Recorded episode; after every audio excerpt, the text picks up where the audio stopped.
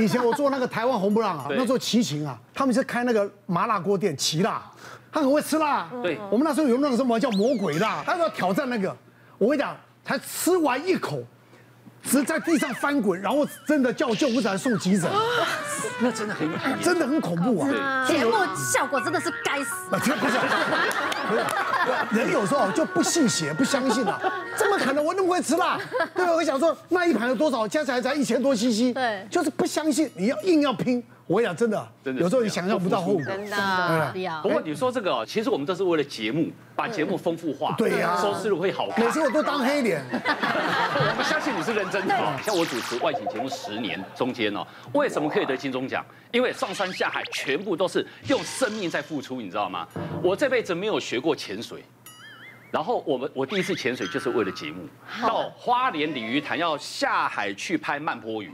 哇！慢波鱼它不是在浅海，不是在上面嘛？它是深海的。对，深海它那个箱网是很粗的麻绳，那个一格一个全部一个箱子接一个箱子，大中小是养殖的？没有，是抓野生的。抓野生的。对，所以你要下去看有没有慢波鱼。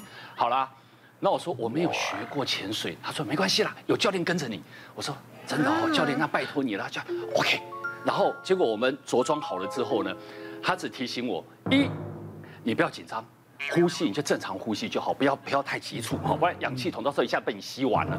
二，你有事在水里面叫我，我说叫你，我水里面怎么叫啊？他说他说别担心，我们经验很丰富，就拿一个白板给我，嗯，好，然后说你要叫你就写。叫哦，叫叫，哎，他就说，啊，他就他就知道我叫他了。我说，哎呦，那他说准备的很充足嘛。我说好，OK，我们就下去了。一下去之后呢，马上直接先游到两公尺到三公尺深的临界点的时候，耳膜好痛，嗯，水压好大，对呀。然后我就叫教练呐，然后他嗯嗯嗯，然后就拉太阳，哦，还有有拉到，哦，还回头看，我我我，然后他就我这样比他就懂了，他就说你减压，嗯，捏好，我就一直嗯嗯嗯一直减压，有没有？好，减到差不多到一个程度，教练说 OK 吗？我说嗯 OK，我这么一比 OK，他抓着我的手 直接往下潜呐，哇！我中间从三公尺深往下潜到几公尺？十公尺，哇，没有停。我要叫他，叫不到，叫不到。我要写板子，我没有手写，要再牵着我就下去了。十公尺，一到十公尺深，我这辈子第一次到那个海里面，好暗，然后头顶就那个那个灯照出去的光线而已。他只跟我比，叫我把我手放在箱网的那个网子上面哦，叫我抓着，叫我不要动，他就游走了，他去找慢波鱼。嗯。我整个世界好恐惧哦，都是黑的，黑的，对呀。然后我耳膜痛爆，一直减压，我还十公尺，我就很傻，然后这边就减，大概呃，因为在那个地方啊，大概一分钟你会感觉一个小时之久的感觉。嗯嗯嗯。后来不晓得等了多久，哎，教练回来了，跟我比比，没有慢波鱼，没抓到，所以就跟我婆婆，我说那怎么办？她说上去，OK。然后他就抓着我，啪，一口气太快了，直接啪到水面了。嗯，到水面之后想说啊，没关系，起码回来了，啊，太好得救了。嗯，正当我想要放松回到船上的时候，我就觉得喉咙黏黏的。嗯，哦，我就呸，慢波鱼在里面，小慢波扑出来了。我一呸完之后呢，都是血。啊，然后想，哎。怎么会是血呢？是什么误会吗？嗯、然后我就用力的挤一挤，呸！我连吐了三四口，全部都是血。哎呦，哪来的血？内出血？哪来的血？不，当然是我体内的血。牙牙齿牙龈受伤。我就回到船上，因为虚脱了，我还爬不上去。后来他把我拉上去之后，我说：“哇，我整个瘫了。”我说：“哎，怎么都是血？”然后教练才说：“哎呦，那真的很危险呢。”嗯。都血啊，那你可能里面血管有破裂了。对哦。好，那我说啊，那怎么办？他说你休息观察看看，如果你有任何不舒服，我们要到医院去。那如果没有，你就观察一下。我说好。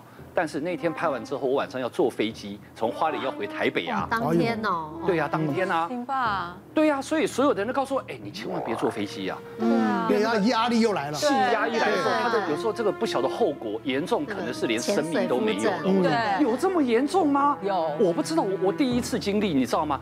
所以那我就乖乖的听啊，我说啊，那我就只好去买火车，慢慢抠抠抠抠抠抠回台北，也没比较舒服啦。但是生命保住嘛。对的。就在那一阵子，我们是这样子拼。其实我拼太多了啦，比如说出海在海上半夜，我为了要抓鱼，我们的接驳船跟正式渔船，我们要到他的那渔船上面去拍摄，浪大到什么程度？大到接驳船跟渔船哦上下这样子，对，海浪嘛，多高？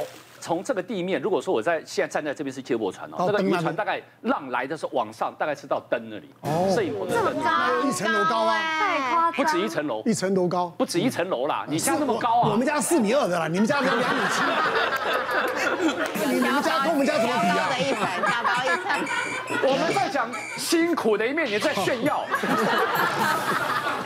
你讲，你讲，对，我们是这样子在拼，然后跳过去，一个个跳过去。我们现在拼节目才能够拼到金钟奖啊！大家觉得说，哎呀，好像感觉艺人光鲜亮丽，然后赚钱赚很多，其实不然呐，真的很辛苦。尤其外景节目很少。对啊，你你就知道我多想喜欢来你棚里面坐在这边。哎呦，我们也是做外景出来的。哦。以前我就在我们现在这个棚的对面。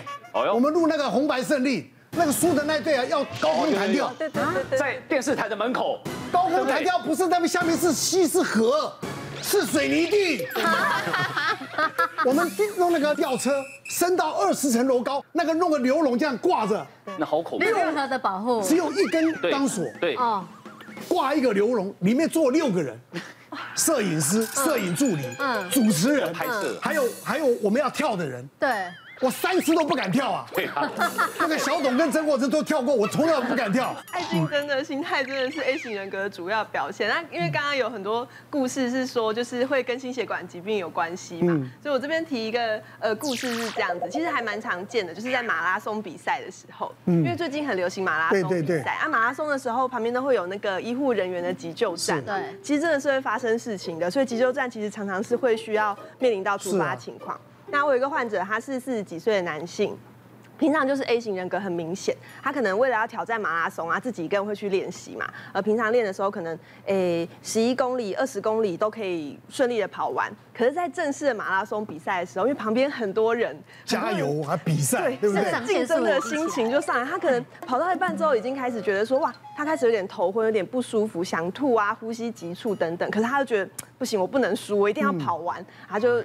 用力跑吼，那可能本身他有一个呃遗传性的心律不整，以前从来没有发作过。那因为在马拉松比赛这种很极限的运动挑战之下，他的心脏真的就是直接心律不整，然后他就没有办法打出血液到脑部，所以他脑部是有点像是中风那样，就直接缺氧，然后他跑到一半就突然昏倒，直接躺在地上。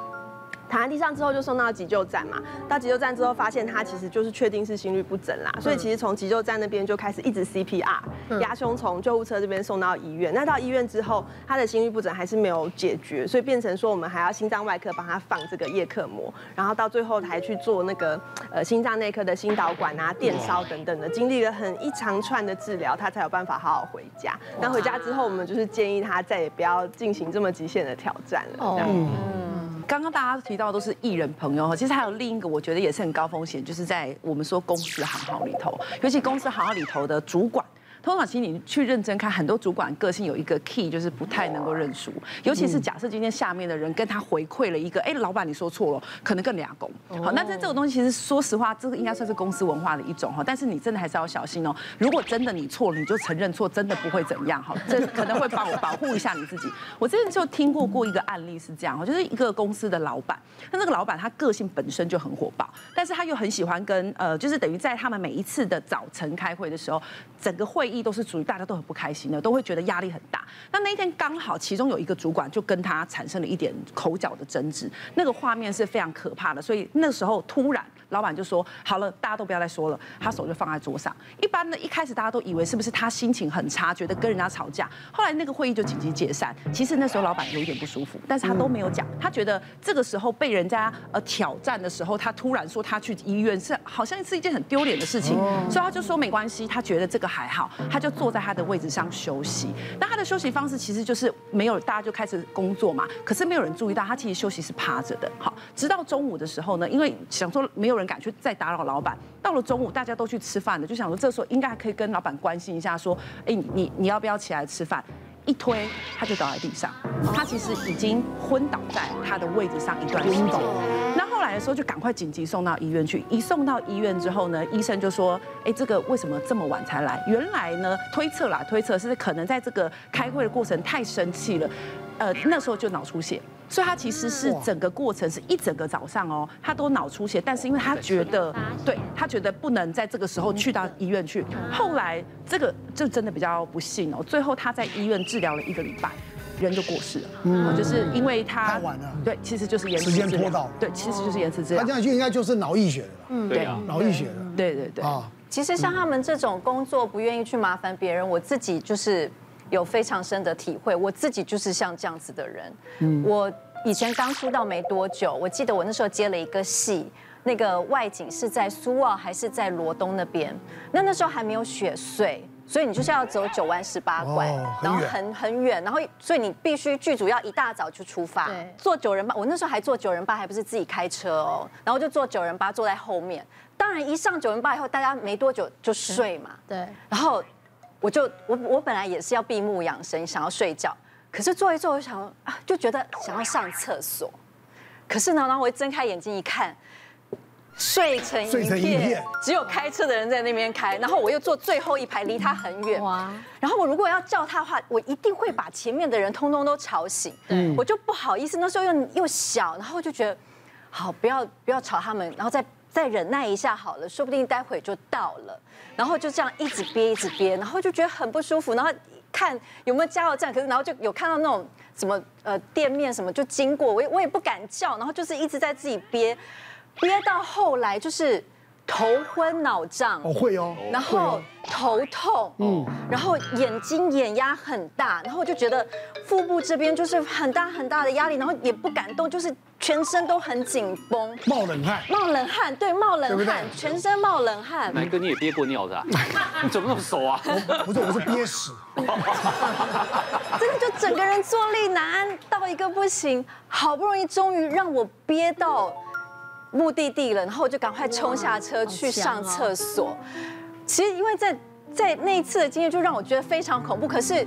因为我的个性就是不想要去造成别人的困扰，尤其是在工作的时候，就这样长期下来，其实我自己可以感觉到说我的那个膀胱这边，就是腹部这边都会闷闷痛痛的。